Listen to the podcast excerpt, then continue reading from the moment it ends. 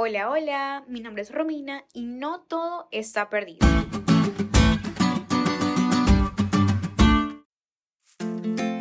¿Has sentido alguna vez que todo te está yendo mal?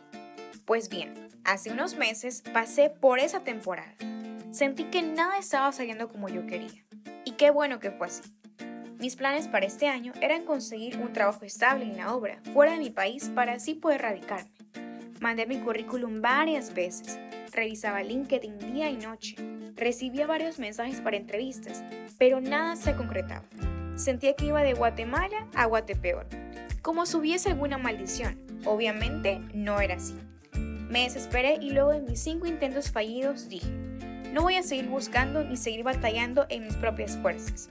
Así que dejé a Dios ser Dios. Días después, recibí un mensaje donde me invitaban como periodista misionera a Brasil. Y luego de unas horas respondí que sí. Quizás no era lo que yo planeaba, pero entendí las promesas de Dios para mi vida y que a pesar de lo trágico de algunas temporadas, no todo está perdido.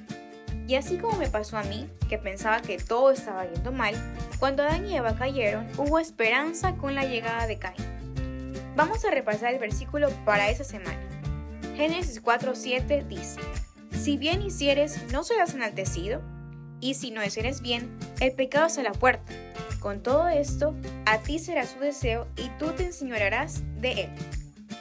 En los capítulos 3 y 4 hay una semejanza. Se describe el pecado de Adán y Eva en el capítulo 3 y en el 4 sobre el pecado de Caín. Además, hay maldiciones a la tierra y expulsión del paraíso en ambos capítulos. Estas semejanzas resaltan el cumplimiento de las profecías, aunque el primer hecho, luego de la expulsión, fue la esperanza de la llegada de Caín. Todos esperaban que él sea la semilla del protoevangelio, el descendiente que llegara a aplastar la cabeza de la serpiente. Pero no fue así. Después de esto fue el crimen de Caín, crimen de Lamec, hubo aumento de maldad y disminución de la longevidad. Nuestro versículo de memoria tiene una correspondencia con Santiago 1.14 donde dice que cada uno es sentado cuando se deja llevar y seducir por sus propios malos deseos. Caín no tenía a quien culpar por su pecado, sino a sí mismo. Es por eso que requerimos dominio propio, aferrarnos a Dios, para que el pecado no se enseñoree de nosotros, para que el enojo termine a tiempo, sin daños mayores y finalmente darle la gloria a Dios. Caín fue consciente que vivir lejos de Dios lleva a la muerte, pero Dios en su misericordia cuida aún a los pecadores aún después de haber fallado. Dios sigue extendiendo su mano para con nosotros. El Evangelio nos ofrece la promesa no solo del perdón por el pecado, sino también de la victoria sobre él.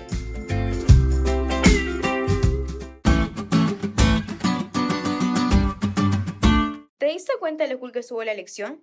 No te olvides de estudiar y compartir este podcast con todos tus amigos. Es todo por hoy, pero mañana tendremos otra oportunidad de estudiar juntos.